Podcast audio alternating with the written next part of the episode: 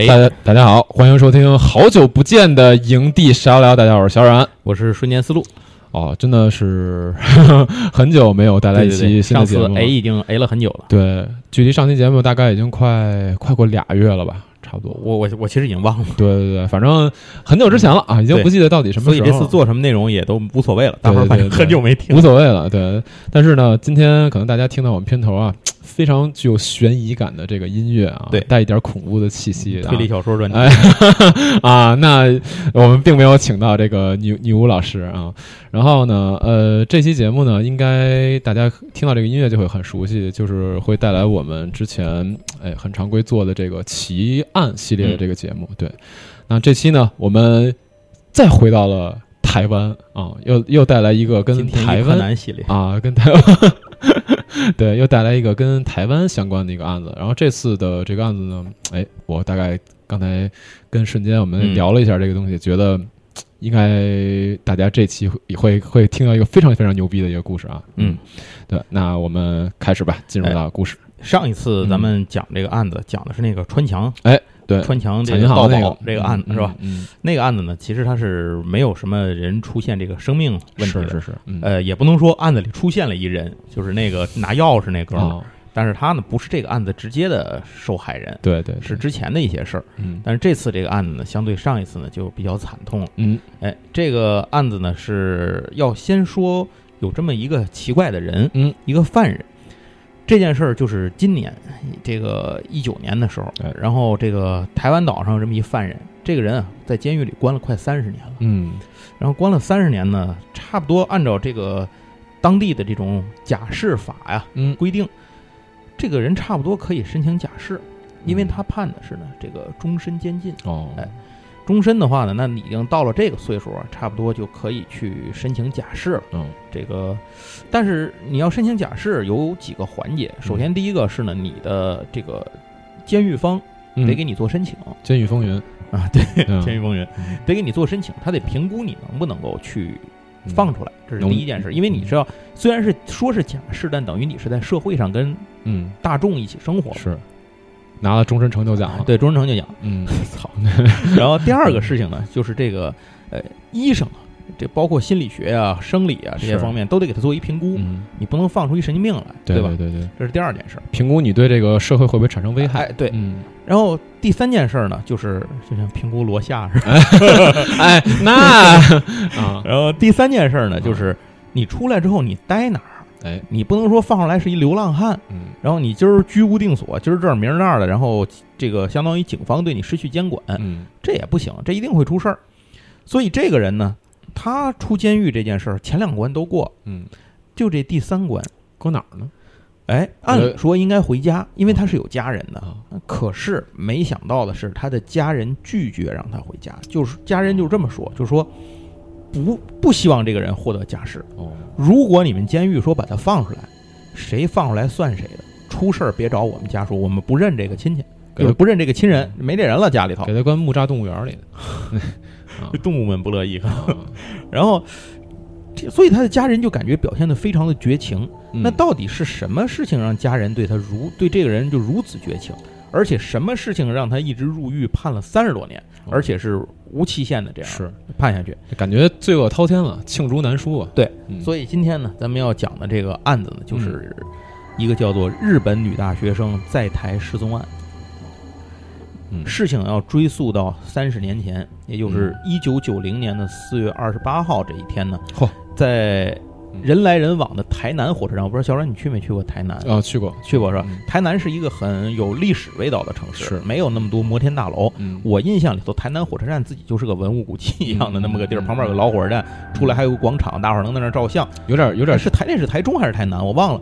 反正台南是一个很有很有历史气的这么有一个地方点有点京都那味儿。哎，对，没错没错，嗯是是这个感觉。嗯然后在那个这个台南的火车站里呢，有一个满面愁容、身材娇小的一个日本的中年女性啊，在这个哦火车站里给人鞠躬发传单。哎，不是大学生吗？哎，先不是，哎哦这个传单上写着四个字，叫“嗯协寻爱女哦，哎”。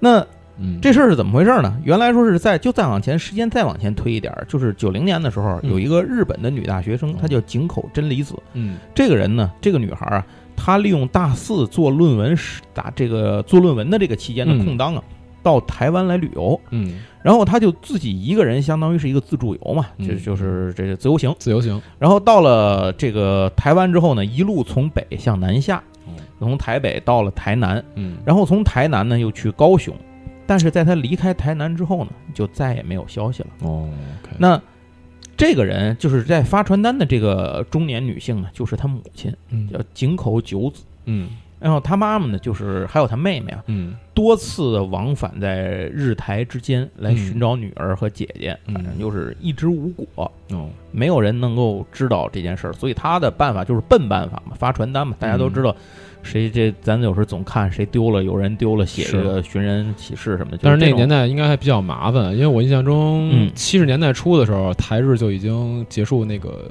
就是外交关系了。但是他们其实是有这个民间的外交的，哦这个这个其实大家都知道嘛。嗯你像呢，去登别的时候，比如像登别，你要去旅游的话，他那个就在那温泉街前面就有一个什么，嗯这这个台湾什么旅游什么什么协会巴拉巴拉的这嗯这这种合作什么的，嗯这东西大家都知道，明面上反正是是是不一样的。但嗯总之吧，这个民间的交流是有的，旅游方面这种交流还是有的。那他妈妈呢，当时就多次来找这件这个人。那么这件事情啊，它最重要的是因为涉及到了国际问题，嗯。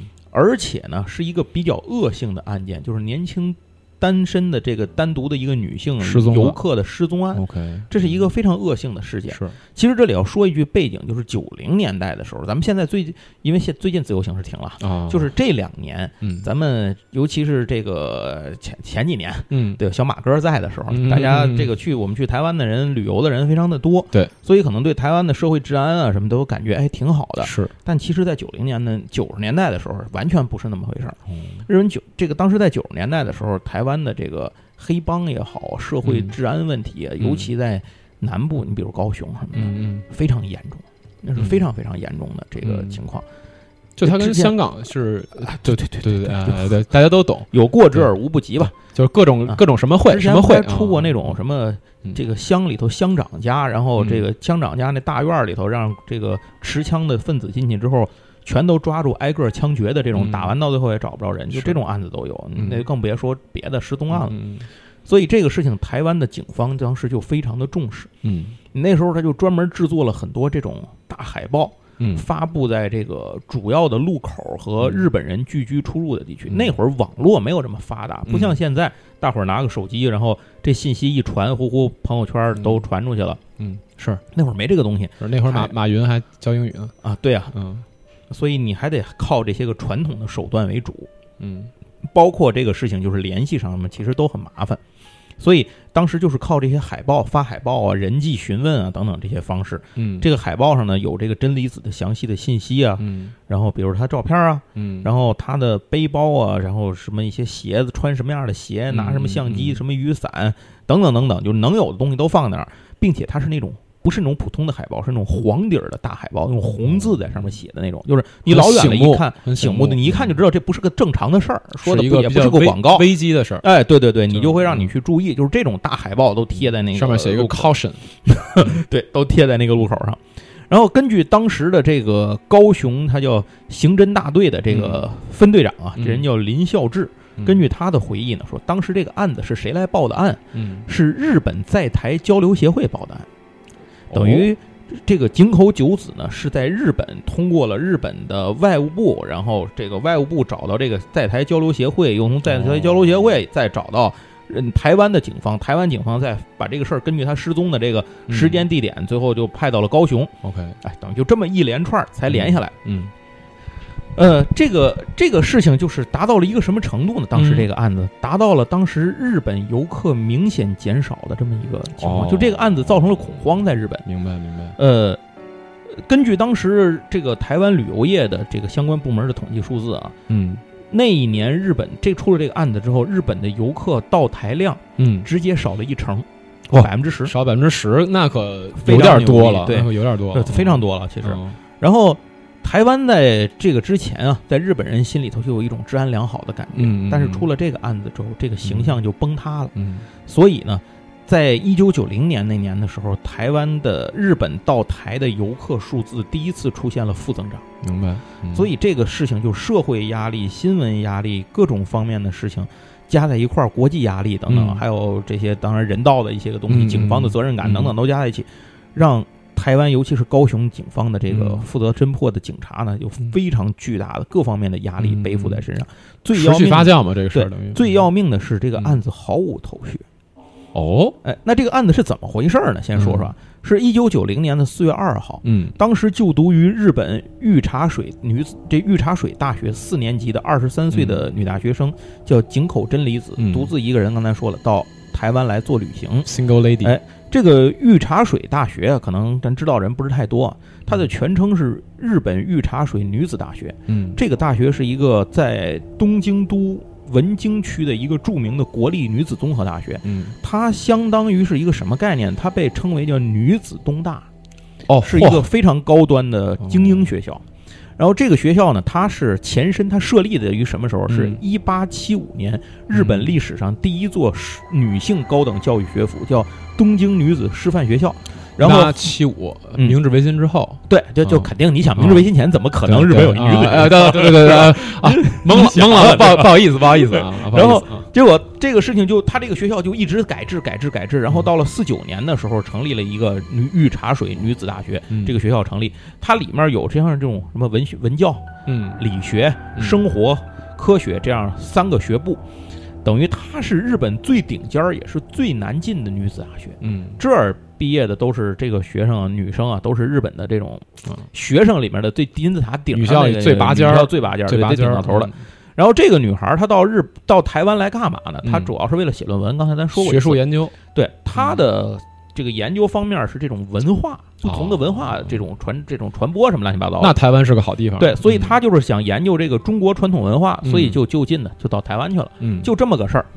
然后在她这个女孩有一个当时可能也是当事人的习惯啊，哎。那个时代的人因为没有网络那么发达，写明信片儿。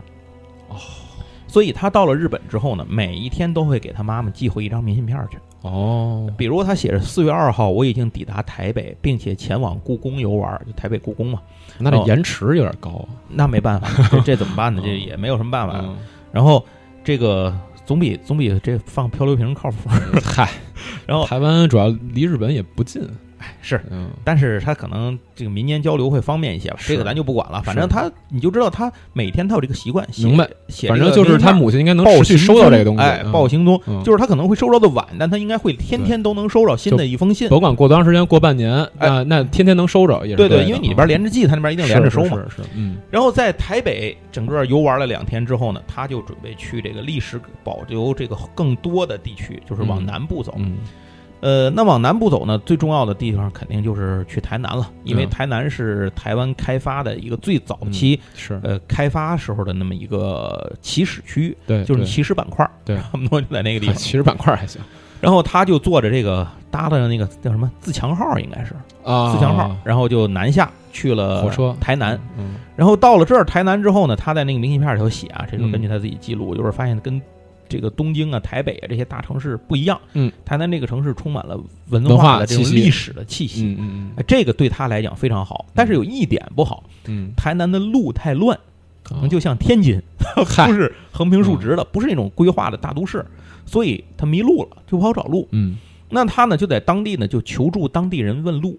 嗯，这个时候他路遇了一位李姓的男子，姓李的一个男的。教科哎，这个，叫问路，然后这个男的呢，就不但给他热心的指路呢，嗯。而且当他不骑那电动小摩托、小电动车什么的吗？小小小绵哎羊，他骑那个车，骑着电动车，不知道当时是不是小绵羊，还是、嗯。还是小小毛驴儿，咱也不知道。反正就那东西，哎就那那类东西嗯。骑着车驮着他呢，哎。在这个台南市区逛悠，嗯。就是转台南市。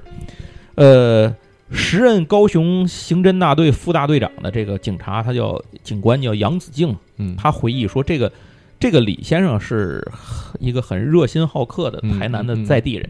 嗯然后他呢，本身自己家呀有多余的房间，嗯所以他就跟这个真理子就说：“我估计这男的应该可能会英语，哦，呃，不是会日语，会日语会日语，因为啊台湾会日那那个年语的人比较代，多。那个年代会日语很正常，对对，然后他就跟这真，我要不他没法交流这么详细，我这是我猜的啊，对没没有证据证明，嗯这是我猜的。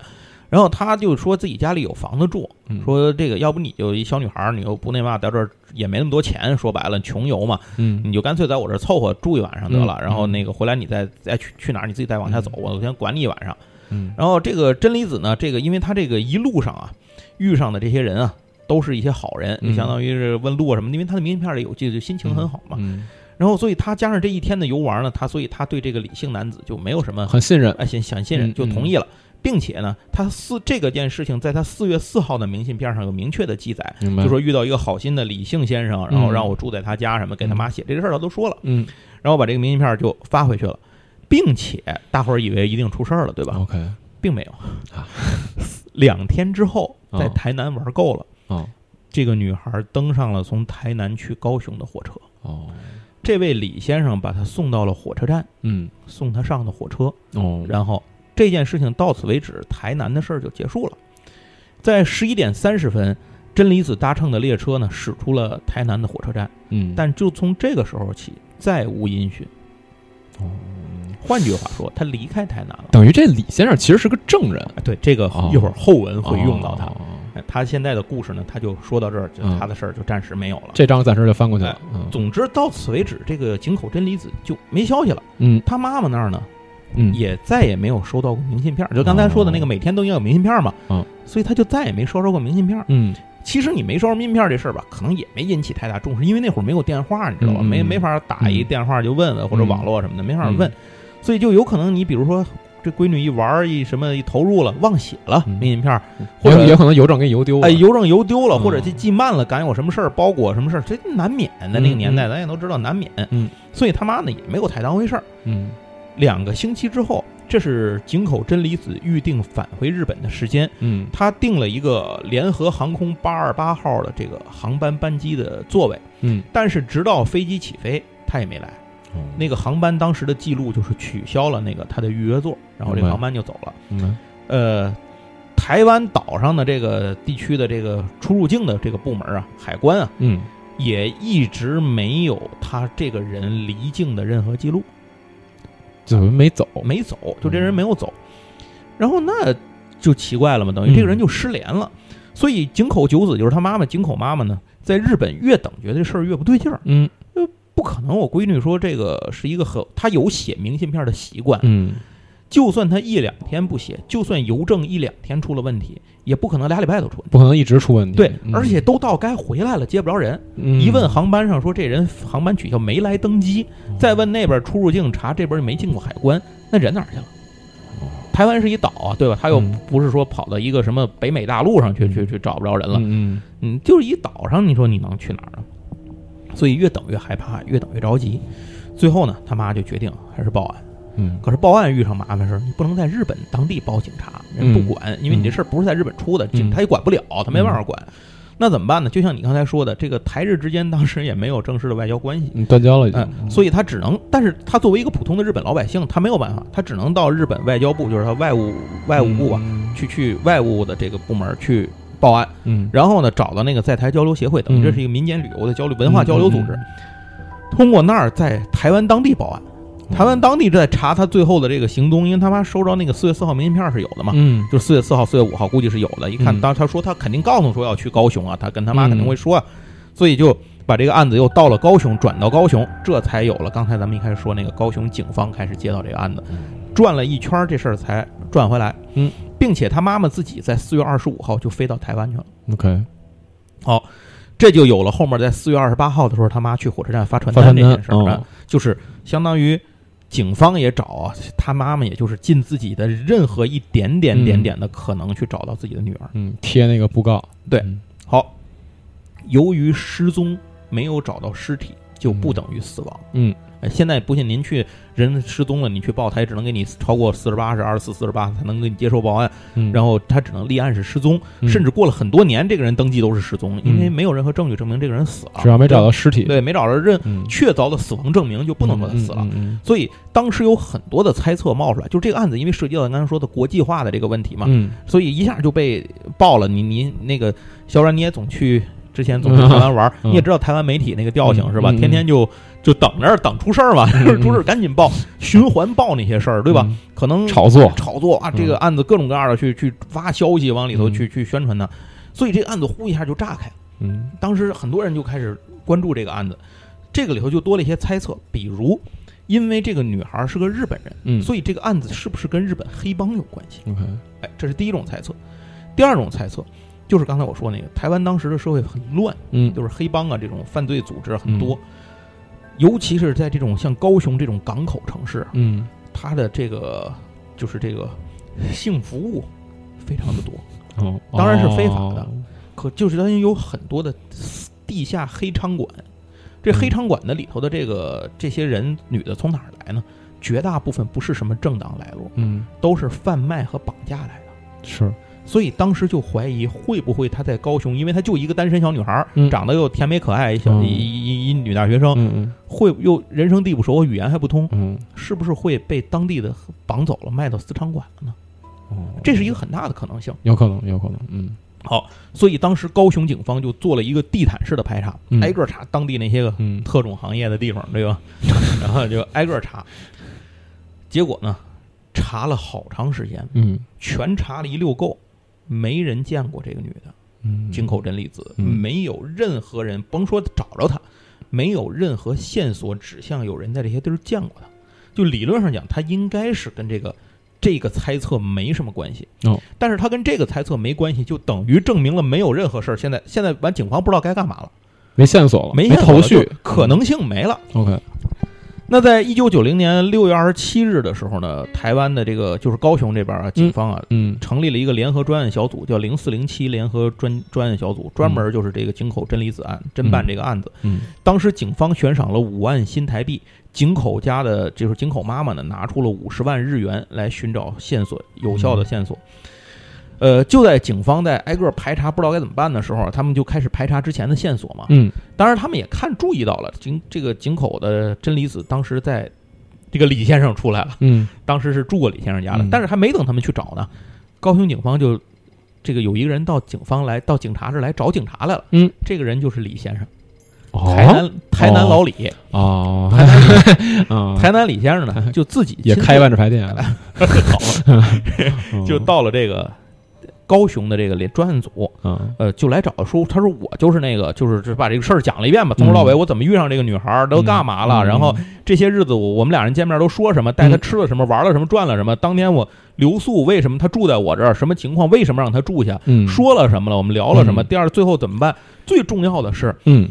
最后你他说我把她送上送到火车，火车站了，你能证明这件事儿吗？哦。结果他就说，他说，因为这个女孩是个日本人，哦。中文也不咋地。嗯他说他当时就拜托车站的乘务员照看一下这个女孩，OK。所以他当时送她上车是有人证的。哦，哎呦，警方一听说，因为警方在没有线索的情况下，这男的他就是一个重要线索，嗯知道吧？他就是一个嗯。很重要的嫌疑人，嗯嗯以至于最早我听见这个案子叙述到这儿时，我一直认为是这男的犯案。嗯 啊，那也太直给了，对啊，嗯。我觉得这个案子也没什么复杂的，是吧？然后结果呢，这个第一警察注意到这个男的说的事情是事无巨细，嗯，非常的详细，不是胡编乱，就是我随便抓住一个细节问你，嗯你都能说的头头是道。嗯，你说你吃饭了，你吃的什么，在哪儿？吃的，嗯。花了多少钱，吃喝怎么样，周围什么人，嗯，都能说得上来。哎，关键这事儿，我觉得怀疑也有点怪怪的，就是说嗯人家自己找上来的，对，然后就是警方也没想到他会自己找上来。对我说他自己找上来的，他要真是凶手，我何必估计啊，警方可能其实警方当时可能的希望的想法哦。是一找这人失踪了，跑了。啊，我孙子一定有事儿，啊，结果自己找上来，那其实我估计警方心里也拔凉拔凉的。是啊，是是，就这案子不定又怎么着了？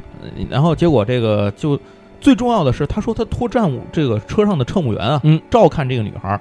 结果到那儿一查呢，确实当这个台南火车站当时值班的站务员能够作证，说确实有这么个人，把他交给我，嗯看着这女孩上的车，是，带她找的座儿，落座的都坐好了，嗯然后我下车关车门，车走的。嗯嗯嗯，所以证明就跟这李先生确实无关这件事。李先生真的就是一个热心台南的市民。嗯，就是说实话，因为我去台湾这几次，嗯每次其实问路什么都能赶上很热心的人给我嗯带路什么的。我原来节目里也说过一些这个段子，对，就是给我印象还是蛮深的。嗯结果这个事情就是，那到这儿线索又断了，嗯就是最大的可能性嫌疑人现在被排除了。热心的李丧，热心的李丧，对，嗯所以这件事情就只能说向他表示感谢吧。嗯就是说，但是这个事情有一点的一个算是一个进展，就是他确定了一件事儿，确实井口真理子真的是去了高雄，嗯，并且因为他坐的是那种就是直达的列车，所以他中间应该不会下车。就他们确定他一定离开了台南，一定到了高雄，到了高啊到了高，因为这车就到高雄，咱也知道高雄嗯。就顶到头了，再往下到肯定是没有火车的。是。现在去都没有，所以他去都没有他他就他就没法往前走了。而且他的目的很明确是高雄，所以那井口真理子一定是在高雄出了事儿，嗯。这个范围就缩小被缩到了高雄。嗯因为那会儿你咱现在去高雄，就是高雄是个直辖市嘛，对吧？高雄市，但是那会儿其实还分成高雄市和高雄的县，好像是，嗯就是山区凤山什么的那边嗯它分成县，然后。其实也蛮麻烦的，因为高雄是一个国际港口，那会儿嗯又是它人来人往，就三教九流，什么人都有。嗯是这么一个地方，就是比比较乱的这么一个地儿。好，呃，这个期间啊，就是呃，不知道大家对台湾的这个办案啊、找人啊印象是什么？就是台湾人比较信灵媒，你知道？我当年哦去一二年，我第一次到台湾环岛采访的时候，嗯看新闻，嗯新闻上俩主持人在那儿讲，嗯这个破一个，那是一个什么案子？就是那个尸体被装在油桶里头扔到山底下去找那案子，就说不是说做梦托梦找灵媒，做梦托梦说那桶在哪儿？嗯，这两位这两位主持人，一个叫刘宝杰，一个叫马西平。怎么这么熟呢？呃后来我就知道了，啊哦，他们就干这个了，啊 就聊这。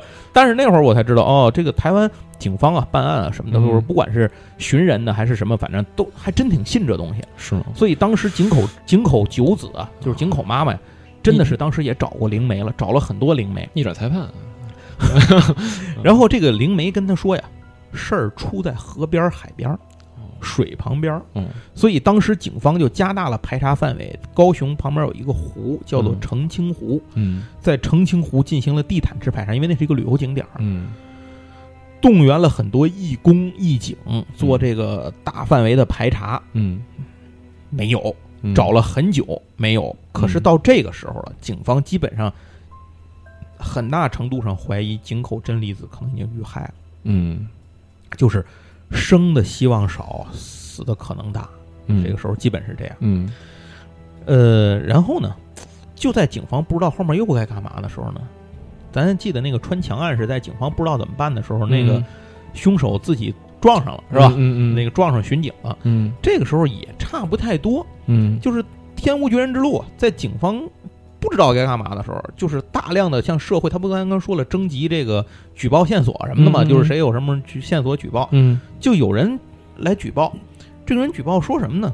他说他们是出租司机啊，哦是高雄的这个出租司机，他们那个车厂就在高雄飞厂附近。嗯，说他们那儿的这个车队，可能叫人家是叫车队嘛，叫出租公司吧，这的士公司吧，你就让车队里有这么一师傅。嗯，说这个人啊，最近有点不正常。哎，怎么不正常呢？他原来不信佛呀，不信神，突然间啊他最近在他车里头放了一堆佛像。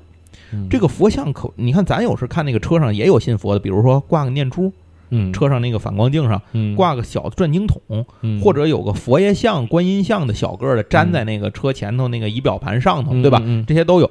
这大哥不是，他请的是那种巨大个儿的那种佛，哦。就是半拉车窗那么高那种，就是那种还有有金属的，还有那种就是有那种玻璃玻璃砖里面用激光雕了那个立体佛，哦你见过那种东西吧？哦，我知道，底下莲花座什么的摆了一堆，摆满了，大大小小挂转经筒、手手串儿什么挂一大堆，倍儿虔诚，倍儿虔诚，对，不知道以为博物馆就开这里头啊，嗨，就这么一个人，就说这个事儿不正常，就是说一般开车，你说我们为了求这个求财、求保平安，嗯会拜个放一个差不多了正常，对，啊这是正常。啊就是你明显在车上放了一个你一般只会在家里搁柜面上的佛，这事儿就不正常，嗯更别说你摆的全都是嗯那个整个都摆满了，那里头掉的东西都没没有空地儿了，就差把那个前挡风挡死了。他可能兼职做佛牌生意，说的好，嗯 然后呢，就觉得这人很怪。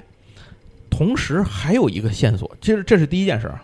同时还有一个线索，说这司机啊，自己跟人说这案子是他犯的，是怎么回事呢？是他跟很多人，他他跟他家里的人说，说这个说了两件事第一，他说日本大女大学生这人，这人是我杀的。哦这是第一件事。那你还蛮勇的，嗯第二件事呢，他跟别人说说那个大学生每天晚上都来找他，吓得他夜不能安啊。这这就是一这反正就是站立坐立不安这种，哦所以挂满了佛像，嗯然后请那么多神辟邪。，OK，哎，警方一听，一般来讲，没有人会说凶案是自己犯，也不一定，不一定傻逼哪儿都有，神经哪儿都有啊。然后就是说，那但是不管怎么着，你既然自己都说了，咱就这事儿不能放过呀，对吧？怎么也得查呀。嗯，所以他们警方就去查这件事情。嗯，结果到那儿一找着这个司机，这个人叫刘学强，哦，他说我没说过这话呀，就这我我没说过杀人这事儿，不是我杀不知道谁说的，不是不是我没杀。怎么还有两副面孔呢？但是首先他车里那堆佛像是真的。嗯，真的有这堆佛像。可是这件事情就是不能你说不是就不是，是警方就展开了调查。嗯是这个一会儿咱就会讲到警察是怎么知道这件事儿的啊？是他这个出租车司机啊，突然间有一天呢，他要把自己的出租车给卖了。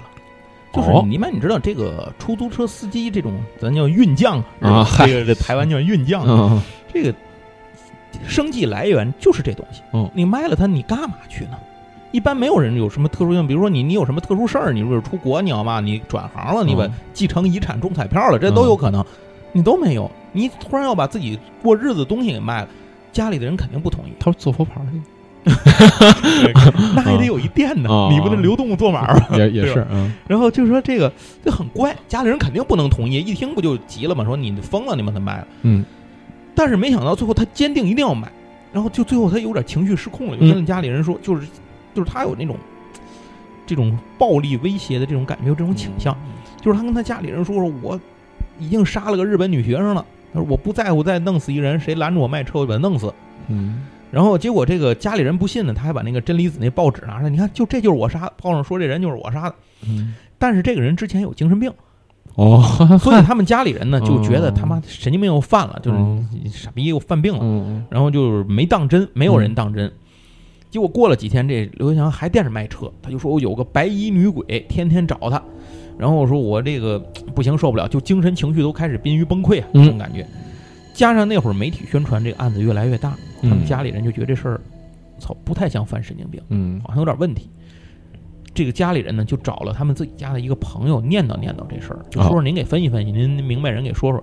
他这个朋友在高雄警局上班，他朋友听完赶紧到警队就把这事儿跟那专案组说了，哦就这么着才警方才知道的这个线索。，OK，所以其实等于是两条线，一个是出租车公司的那个司机报案，一个就是他们自己家里人这个线索嗯是这么传递出来的。嗯嗯然后警方当时一看记录呢，这这哥们儿真有神经病，以前嗯就有精神方面的疾病吧，嗯。不是不是神经病那么严重啊，嗯。可能。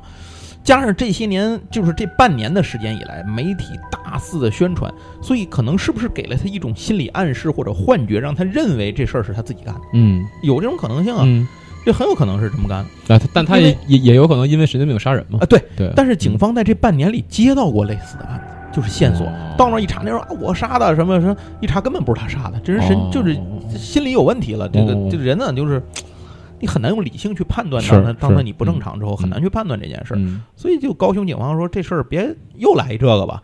为了不打草惊蛇呢，他们决定先进行秘密的调查和嗯研究，就是看跟踪，看这人到底怎么样。嗯结果调查就发现啊，这个刘学强这个人跟邻里关系非常的不好。嗯呃，而且啊，他有一什么习惯呢？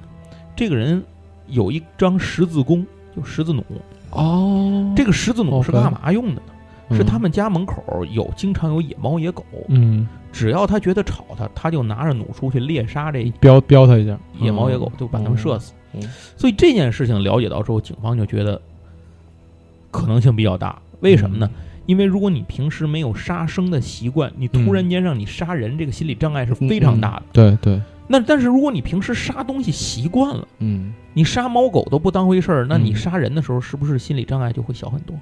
对，好，可能性非常大。第二，警方跟踪刘维强发现一个奇特的事情，嗯。他晚上到家不回屋，嗯。睡在出租车上，嗯。然后如果他上厕所，他会以最快的速度冲到厕所，上完回来立刻回来进出租车。这个感觉就像是这个出租车对他能形成一种保护，他不敢离开这辆车。所以他把出租车卖了这个事儿显得就更对，而且就是因为车里都是佛牌嘛，哦哦，都是神佛嘛，嗯，然后这个结果他就，这警方就觉得这个这个人很不正常，就是很有很有问题，于是警方决定传讯他。可是传讯到警察局之后呢，这人不承认，就嗯。是死不承认我没杀人，不是我，嗯没有证据啊。嗯你就两个口供，一个说你，一个说他要卖车，神经病，嗯他自己说了，现在他说没啥，对吧？杀也是他说的，没杀也是他说的，空口无凭，空口无凭啊，所以嗯没有任何证据。最后 过了传讯时效之后，只有把他给放了，嗯没有办法。警方也怀疑是不是真的抓错人了，嗯所以他们进行了一次大规模的嫌疑人排查。，OK，可是排查来排查去，还是觉得这孙子有问题，有问题，嗯一定不正常。嗯然后这个期间啊，警方的悬赏额度已经从五万新台币提高到了一百万新台币，嚯，可见警方的压力有多大。唉，而且给警方接到的命令是：活要见人，死要见尸，嗯。一定得找着下落。嗯。这期间在一九九一年就是转年了，已经过了一年，已经嗯从九零年过到九一年了。嗯。一九九一年一月四号的时候，这个专案组在台中县后里乡，也就是现在台中市后里区嗯一个甘蔗园里头，发现了一具无名女尸。这个女尸的身高、高矮、胖瘦和年龄特征都很像是井口真理子。嗯于是呢，警方就开始对这个尸体进行法医学的检查。嗯，在口腔、牙齿 X 光比对的时候，发现嗯跟井口真理子的呃牙齿的那个齿科牙齿科治疗记录是不一样的，哦，所以证明这具尸体不是真理子。嗯嗯呃这个线索到这儿就断了。嗯于是，在这个期间，当然这是这是这期间干的事儿，因为警方依然怀疑刘学强，嗯，所以他们又对刘学强的很多地方进行了调查，嗯这发现了一个有意思，就是不太正常的地方。嗯在查他们家水表的时候，真查水表查水表数字的时候，发现有一段时间刘学强家的水表用量暴增，多了多少呢？大约在那那个很短的那一段时间里头，多用了五吨水，啊，多了五吨水。这个时间是什么时间呢？井口真理子失踪期间，就是刚失踪那段儿，他突然间多用了五吨水。警方觉得他用这五吨水只有一种可能性：冲车或者洗地，嗯就冲洗东西。嗯，那他冲洗什么呢？血呗，哎，有可能是血迹。而且根据调查，有邻居反映，在那段时间里闻到过他在屋里头他们家烧地、烧东西的味儿。哦，这个具体多长时间呢？也不记得了，但是肯定是当时他烧过东西。嗯烧什么不知道。好，警方立刻怀疑尸体很可能就埋他们家后院儿，嗯于是基本上锁定了这个刘学强就是嫌疑人。嗯但是至此为止，警方拿到的所有证据都不是直接证据，嗯对吧？你想这些东西不是证言就是证词，要么他自己说的又反供，嗯你没有任何东西直接证明就是他干的。嗯，所以警方呢就开会讨论，激烈的讨论，两方意见就是很很争执，要不要拘捕他？嗯因为证据证词都很薄弱，很可能拘捕他之后，第一还得把他放了，嗯第二无法立案，嗯第三新闻媒体方面反过来一造势，对他们形成更大的被动的压力，嗯那后面更没法干了，那可能就打草惊蛇，真正的嫌疑人也许会藏起来，等等等等吧，这些事儿都有可能。但是最后讨论到最后，就实在没招了，也没有任何其他靠谱的线索，警方决定孤注一掷，是吧？抓，嗯先逮来再说。于是当时分兵两路，一路去拘捕刘学强，一路在刘学强不在的不在家的情况，一路直接奔他们家，就是开门进去去查他们家。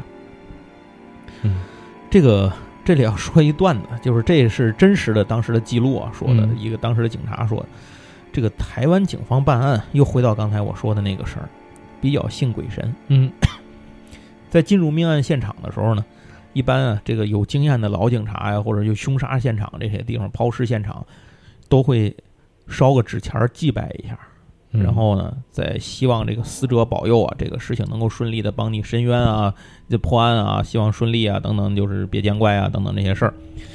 据说当时在这个现场啊，到他们家的时候，这个负责烧纸的是一个老刑警。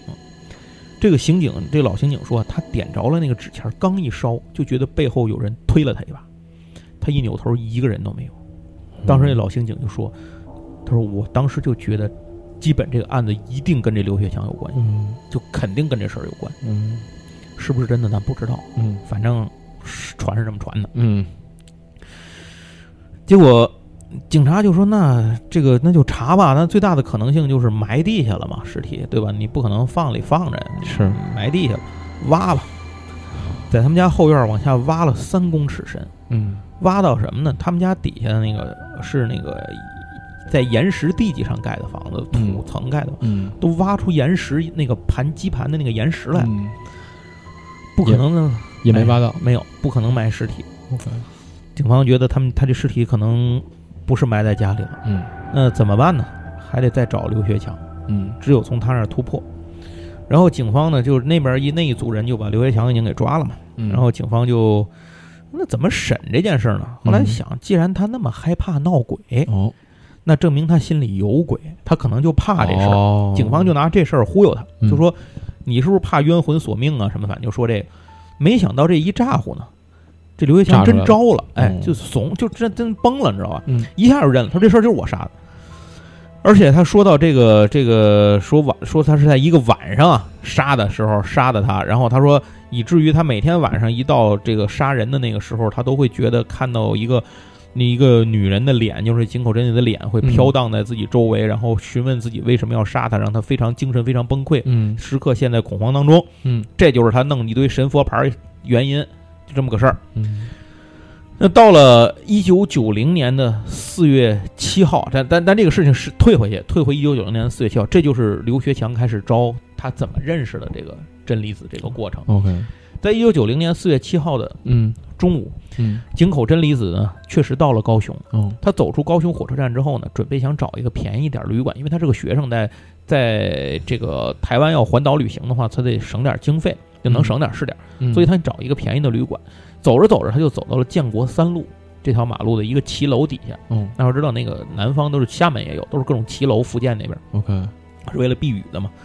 然后那一天的刘学强没当班儿，就没开出租，他是开了一个小电动摩托呢，到嗯。这个从那儿过，就看见这有这么一个女孩站在街边儿，嗯。然后他呢就从那儿过就打了个招呼，他嗯不知道这人是日本人，嗯。所以就是过去搭讪嘛。结果一说话呢，才发现这个人是个日本人。嗯。他的日语也不行啊，那个嗯。真理子的中文也不行，但是好在俩他们俩人可以比谈，比谈？对，就写汉字，哦哦哦加上一些互相猜一猜，反正大概嗯多多少少话也能明白一点吧，就用笔谈，而且后来才知道他们谈的还挺多的这个事情，这足以见得两人笔谈的交流东西还挺深的。OK 然后结果这刘学强就说，反正已经搭讪了嘛，就是日本人嘛。他就知道这个井口想要找一个便宜的旅馆，他就带他在火车站周围找旅馆。嗯咱刚才说了，高雄是一个三教九流，当时牛鬼蛇神什么人都有的地方。火车站附近确实有很多的旅馆，嗯也确实有便宜旅馆，但是火车站那个附近的，无论从卫生环境，还是从治安环境，还是从居住环境上，一个单身的女孩都很受不了。嗯这个大家可以想象啊，咱们以前的一些个老好几十年前那个老的火车站周围，可能也都是那种很治安都是重点问题嘛。各大城市的火车站可能都是治安问题都比较多的地方。嗯所以当时这个井口就 觉得哪儿都住不了，然后刘学强就提议呢，哎，你可以住我家呀，因为之前有过台南李先生那个事儿，哦，这还有前因后果，导致井口真理子对这个事情没什么防备，嗯。他觉得台湾人都很热心大家都很热情，都是真心实意的在帮我，所以。他之前那个事儿之后，导致他现在没有任何心理上的防御，就是没有任何防范。那、行啊，那就可以啊，住住你家没问题。嗯。这个刘学强他是眷村出身，哦啊，他其实他上面的父辈是从青岛那边过去的，他们住那地方就叫青岛村。嗯青岛的他 黄渤 家里排行老三，他上面有俩姐姐，他父母呢，呃，已经搬到桃园去住了等于他和他两个姐姐一直住在他们家老宅里。后来他两个姐姐陆续出嫁呢，这房子就剩他自己住了。嗯这就是为什么他可以让真理子来家里住。嗯之前经过台南李丧的这段事儿之后呢，这个井口就放松了警惕，就同意了。嗯对刘刘丧也很信任，哎，嗯刘丧就带着他呢，一路也是嗯吃吃喝喝啊，台嗯这个在高雄吃吃喝喝，带他游了这游玩这个澄清湖，真的去了嗯凤山啊，那韩国瑜造势那地啊儿嗨凤山。然后呢，这一天都很好，晚上呢就让他住在刘学强，就让他住他家里了。可是到了晚上之后，刘学强就暴露出了自己的真面目，嗯四下无人，他就想要非礼这真理子，嗯自然被严厉拒绝。嗯然后就把他给杰哥不要啊，轰出屋了。对，嗯，就我就说这女孩吧，反正心也宽，还真又睡着了。嗯这一晚上你还不惊醒点儿？就算你不跑出去，你不敢跑，你把门锁上，你惊醒点儿，你别再睡觉，你这是对方什么人要非礼你，对吧？还真就睡了。他又睡了之后，这人自己家刘学强有法进去。嗯这个人啊，心理就是有问题，神经病就是有问题，嗯有暴力倾向。嗯。他拎着十字弓，恼羞成怒，他把十字弓找出来，十字弩回去之后，看这女孩睡着了，照着她太阳穴就射了一箭，啊，当场射死在床上，而且又补了三箭，怕她不死，连射四箭，我操，就把这个井口真理子就当场就射杀在这个这个睡床上了。我操，血流成，你想那血能不多吗？那血得流多少血？从大脑喷出，这个头部嗯头颅啊，颅骨的血压得有多高？嗯喷出血来得有多少？满地都是血，肯定屋里都是血。这就是为什么他用五吨水去冲这件事儿。嗯你想，这是后话。然后第二天，这个人其实还有反很有这种反侦查意识。第二天他就把这个东西，他意识到几件事：第一，凶器不能留，嗯他把这十字弩扔到爱河里了。高雄那河不就是爱河嘛？咱咱也去过高雄嘛，就是他那条入海口那个河，就是爱河，扔到爱河了。然后得抛尸啊，尸体怎么处理？刘学强第一时间就认定尸体不能够整尸抛尸，嗯被发现之后太容易顺杆找着他，嗯所以一定要分尸。嗯，他就把尸体分成了，尤其是头跟身体不能在一起。不是那这哥们儿也挺理智的呀，我操，真的就是变态的人、精神病的人，可能他在某些方面是非常牛逼的，你嗯明白这个感觉？就我我感觉他这就就这方面的思路是特别特别都清晰的不像第一次杀人是吧？对，太有经验了，然后他把这个尸体就拆成了拆分，拿嗯柴刀给砍剁开了，嗯。剁成了若干之后分成了几大袋儿。嗯。最牛逼的是，他把那个身体四肢那部分大袋儿，他连夜用自己都没用出租，用自己的摩托车嗯。开从高雄开摩托车连夜去了台南，嗯。抛尸在台南了。然后再连夜赶回来，为什么他抛尸在台南？嗯第一，他是希望警方找不到；嗯第二，是因为在这几天的交流当中，他知道他在台南住过李丧的家，他就希望一旦尸体被发现，把混这个浑水引到台南去，让把这个线索都指到这个李先生身上去。我操，明白这个？这种我操这就是预预谋的布阵我操，这种，这好好他妈就想很细，专业呀，这个就想很细，这是个嗯伏笔。嗯然后他抛完尸，马上赶回的高雄的住处处理这些证物，地上，嗯。因为他流血太多了。嗯。所以他就把那个这个，比如沾了血的床单啊，甚至床铺啊、柜子啊、什么毛这这这所有这些东西吧，嗯。这些用品吧，全都收了，而且用这个水把这个水呢去冲这个屋里这个东西，嗯，而且他很细致，他在冲他们家是那种就是那种平院嘛，就是一个两层小楼，咱看那南部那种那嗯种嗯。搭的那种小房子，嗯。院子外面有一溜排水沟，嗯他拿砖先在屋里头堵死了往外的排水沟，怕嗯血水流到外面的沟里去被人看见。然后等于这个被堵死之后，这个血水漫出来，就只能因为地势的原因流到后院里。嗯他就把这个血水都流到后院，冲完都流到后院里去。等第二天地面干了，铺上草纸，放火烧地面，把血痕都烧没，细呀，特别细致。而且所有的床单、枕头这这些东西，一律分批次的拿到其他地方去焚毁。他那个邻居当时闻见他烧东西，就是他烧地呢，嗯就是这么个事儿。然后警方一看，我操，牛逼啊！这个细节说的太详细了，这不是胡编的，嗯就不可能胡编编成这样，嗯肯定这就是犯人，嗯马上移交送那个检察院。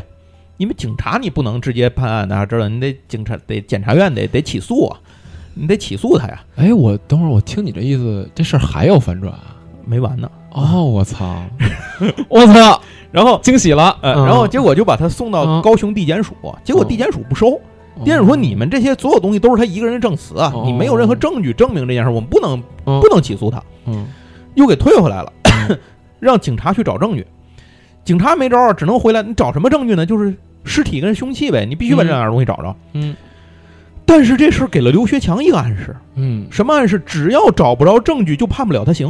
哦。刘学强当场翻供，哦。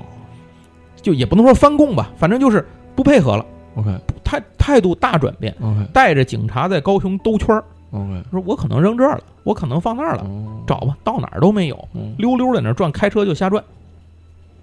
当时那个杨子敬那个警官杨警官跟同事押着刘学强去找尸体，孙子就不配合，没办法，警察就只有用流水功夫跟磨水这个跟他细流水的功夫跟他慢慢磨，嗯就磨他。嗯最后呢，刘学强说出了一个抛尸的地点，这个地点啊，在台南，反正这么一个基督教会的一个后头是是个垃圾的扔垃圾的地儿。嗯他说他把那个人头啊扔到那儿了，嗯呃，收垃圾车都收走了。嗯警察一听，那就问吧，这东西垃圾送哪儿去呢？一查啊，当时高雄那个地方收来的垃圾会送到台南的一个乡下，叫做台南归仁乡垃圾掩埋场。嗯就咱们北京不也是吗？北京垃圾都嗯运到周边掩埋场都有，对他也会送到那儿去。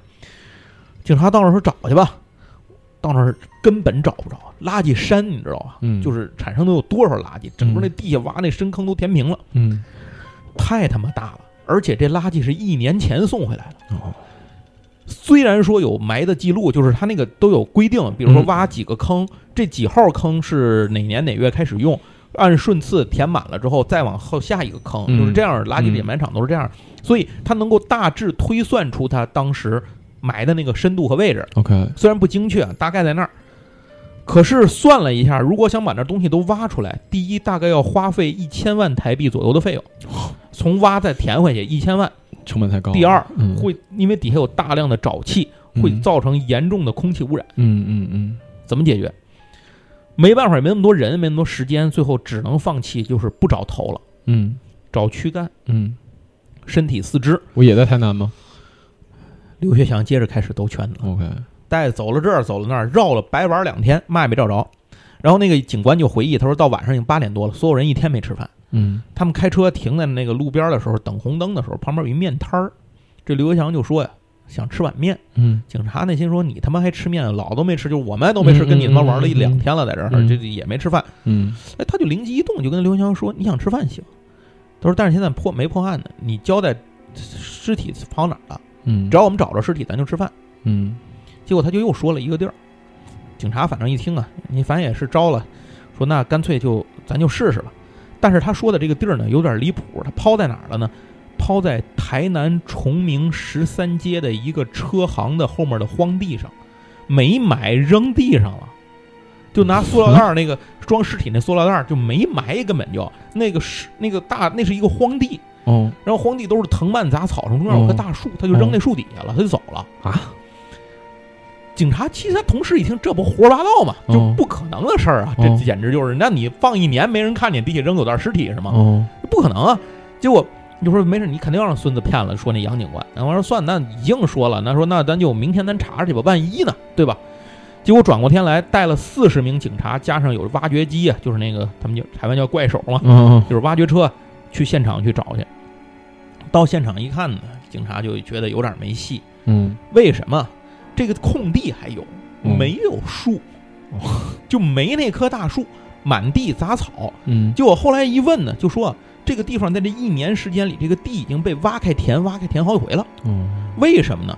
首先第一次，但是出了好多蹊跷事儿，这里头。嗯蹊跷在哪儿？第一次是为了防止登革热，嗯这个台南市政府啊要把这些荒地都杂草清草。嗯，这个除草机啊设备来了之后，这儿确实有棵树，说以前嗯说到那个树附近的时候，那个设备就坏了，怎么修也修不好。结果那设备当时就拖走了，哦，这是第一次。灵异的这种。第二次是有那个地方的这个主人啊，就是这个土地的所有人啊，嗯想把这儿改成一停车场，哦在整平的时候，设备到了那块儿又坏了，也没修了。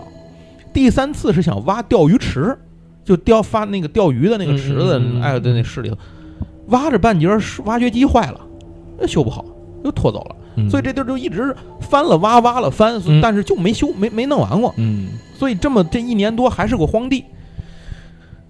尤其是这个这警方就说，那这个可能就有真的有点问题了，就找着那个树，哎，居然那个树被人锯了，大树没了，树墩子还有，哦只是被那个杂草什么都埋上了，，OK，但那块土都翻过，你说挖吧。这个地方因为常年没有人来，嗯被当地居民当成扔生活垃圾的地方，，OK，所以有好多吃剩的动，这个就是骨头有很多，你知道吧？嗯鸡鸭鱼鱼牛羊，反正就是什么都有，嗯这个骨头有很多。警察当时也想到这个问题了，去的时候带了非常专，就是殡葬业的专家，嗯就是殡仪馆的那种。嗯然后当时一挖那个树底下那些地方扔那个垃圾，好多那小骨头，嗯特别多，就是拿筛子筛嘛，筛那骨头一块块筛，嗯。筛着筛着，有一个殡葬业那个跟着去专家说，就别筛了，就现在有这就筛出来这块儿，这块儿不是动物骨头，这块儿是人骨，就人一眼就看出来这东西不是动物骨头。呃警方就赶紧把这块儿拎出来，就确认，确实那殡葬业者就说，包括警察去的，可能警察刑警也懂这个，人骨。不是大哥真扔那儿了，真扔那儿了，我操！然后就开始警察开始手挖，怕机器挖就挖坏了嘛，就跟考古一样嘛，明白？一点点往下挖，嗯，最后一共是挖出了一百多块人骨，底下嚯就好几成百上千块的这种骨头啊什么的，这种鱼刺，就这些东西里头筛出来一百多块是人骨，基本拼成了一个身高不到一米六零的女性人形，符合井口真理子一米五三身高的这么一个状况。妈呀！然后带就把刘学强带来吧，把刘学强带来，现场指认这个现场啊，抛尸现场啊，嗯，就一到这儿他就跪下来，跪地大哭，承认这是他杀的。嗯抛尸地点。然后警方就在这儿点了香，用日语告诉真理子说，凶手已经抓着了，请你安心升天回日本。反正就是就是这些事儿吧。然后接下来呢，还请了这个日，就是日本和这个，反正就请了好多这个法医专家来鉴定，结果发现他的生理特征和真理子一样，这个尸骨肩膀上有一刀痕，这个刀痕符合刘学强当时说的用柴刀砍尸体分尸这件事儿。嗯所以最后是证明是，而且还化验出他的血型为 O 型，嗯跟真离子相同。嗯基本到此为止确认这个，因为没有头部嘛，到此为止确认的这个就是真离子。嗯然后呢，这个呃这个接下来，但是这个有有一点的问题就是这个。媒体那些方面说这个东西你只找到了尸体是吧？凶器还差一样，嗯凶器没有，所以必须得找到凶器。刘学强之前说过，他用十字弓杀的人，转天扔爱河了。他当时说过这事儿，所以嗯警察就上爱河找凶器去。嗯一开始带了三十名警力，两岸都是记者、媒体都排好阵势啊，等着，觉得这个事儿一年前扔水里一十字弓，现在不定早去哪儿了。嗯派潜水员下去找，结果潜水员下去就找着这弓了，十分钟没到，弓就在水底下，一年多没动地儿。这听着太蹊跷了。捞上来之后，以至于出了一个什么情况呢？当时的媒体大大量的媒体表示怀疑，是不是你们警方为了结案冒功，头一天派人把弓扔里了？我也我也这么觉得。但是经过鉴定啊，这个确实是那个弓从锈蚀到腐蚀的痕迹到什么东西，都证明了它是长时间泡在水里。除非警察在一出案的时候就把那弓扔里了，否则不可能。啊嗯而且这个狮子宫呢，那个刘学强也认了，嗯这个宫就是他自己的那个、嗯那个宫，可能也有一些其他证明，就证实了这一点。嗯然后井口九子呢，也随后来到了台湾，因为你要认尸嘛，嗯啊所以这个这里头重要的是，警方跟刘学强跟警方啊，他不是招供嘛？嗯，他说这个真理子住在他那儿那天啊，一开始还跟他比谈，俩人还聊了很多事儿，嗯说到几个三件事情，警方从来没有曝光过，媒体没有人知道，所以说除了当事人没人知道。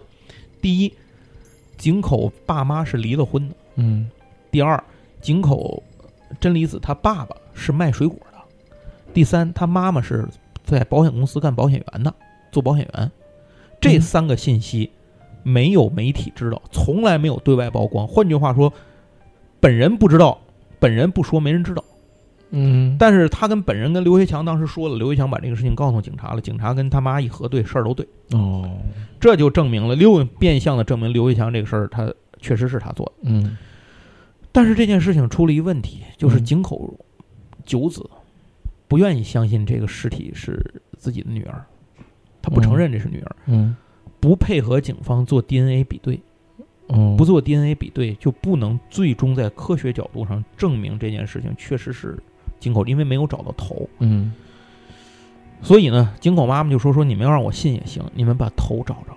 嗯”于是警方就带着井口妈妈一起去了那个垃圾填埋场，准备挖。嗯结果到那儿一看呢，这又过了好长时间，嗯垃圾又填埋好了。他妈也觉得算了没戏，算了，嗯挖不了，这是不可能挖。嗯所以他妈到现场也没有再要求比对，并且去那个大树那个地方呢，去做了这个那个空地那儿去嗯祭拜啊什么的。嗯但是他妈还是不同意做这个比对。嗯他妈说：“那没有找不着头也没关系。”他说：“那我女儿来的时候有背包，背包里有很多东西，你们包括她的遗物找着也行，嗯能证明这个就是我女儿。嗯这就真的是神佛保佑，嗯 让案子得破。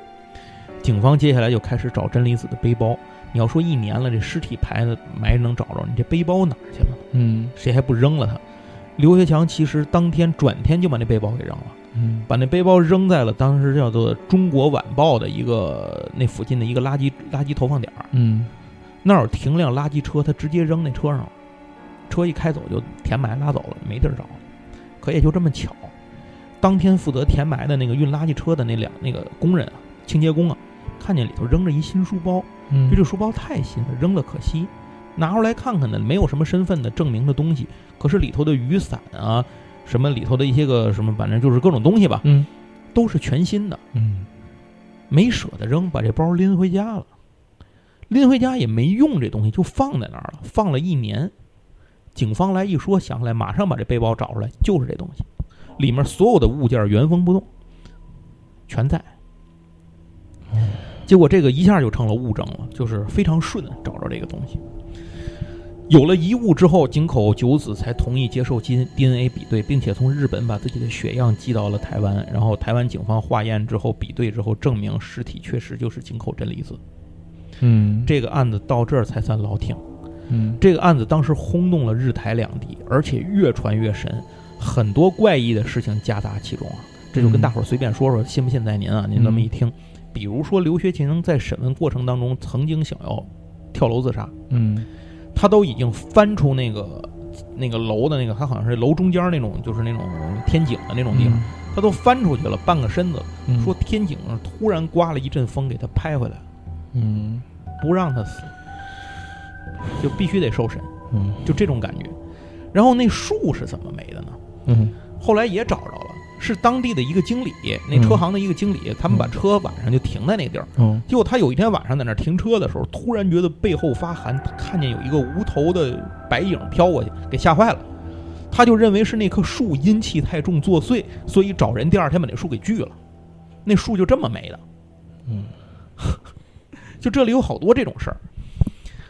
而且这事儿还出了一事儿，就是这个地方后来改成停车场了，嗯然后又盖了房子。若干年后，这房子卖不出去，因为出过事儿嘛。嗯但是再便宜，它只要你便宜，足够便宜，肯定有人买，嗯有人租。于是呢，二十九年之后，有一对情侣住在这个楼里头。嗯结果这个姓吴的男的又把女朋友杀了，分尸埋在这楼下头。就二十九年之后，原封不动这个抛尸现场又出了一个一样的案子。当然，这跟那件事没关系，只是大家众说纷纭，这个地儿一下就又被关注起来了。嗯好，回到开头就说刘学强一开始被判了死刑，然后后来赶上大减刑，就改成无期了。接着他家里人呢拒绝他假释。根据监狱方面的报告，刘学强在入狱期间啊，经常和别的犯人发生冲突，情绪激动。关键是他经常被打，因为凡是以性侵啊、这种什么这些案子进去的人啊，就或者是这种就是他这种案子类似案子，是在监狱里是不受待见的，嗯犯人也不受待见，所以经常他就是那个最底层，经常让人打的半死。嗯。最后家里保释，监狱在这这些二这几十年的时间里，给他申请了二十次假释都没通过，嗯。最后给他弄了一个在宜兰监狱给他弄了个单间儿，让他自己住那单间儿里头。嗯。然后社会的也找过社会福利机构来评估他能不能接受到社会福利机构里头去住着，结果那个当时那采访那个当时评估那个人，人说就是他说自己像你看我锻炼的我有肌肉，身体很强健，我出去能正常生活，嗯。但是他对自己的犯过的案子毫无悔意，嗯，所以社会福利机构评估之后认为不能接受他，这就是为什么他一直在监狱里头过，也就是到目前为止看他这哥们儿应该就在监狱里度过余生余生了。